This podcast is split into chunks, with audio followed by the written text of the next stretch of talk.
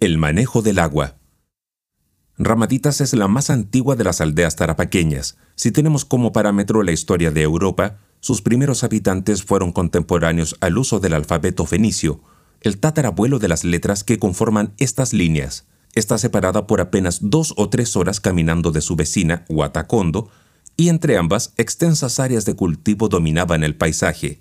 Para irrigarlas, los habitantes de la Pampa captaron y canalizaron agua de las tierras altas, distribuyéndola mediante una red de canales interconectados que variaban en tamaño y pendiente.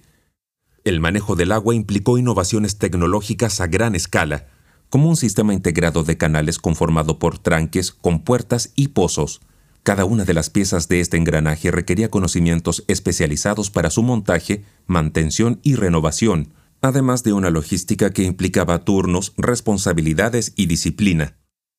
Como las demás aldeas tarapaqueñas, Ramaditas y Guatacondo fueron ocupadas intermitentemente, seguramente en función al ritmo de los ciclos agrícolas.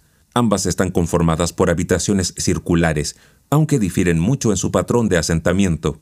Ramaditas posee un patrón llamado disperso, ya que sus tres conjuntos habitacionales distan varios metros unos de otros. Guatacondo, en cambio, tiene un patrón aglutinado, es decir, sus habitaciones se encuentran unidas entre sí.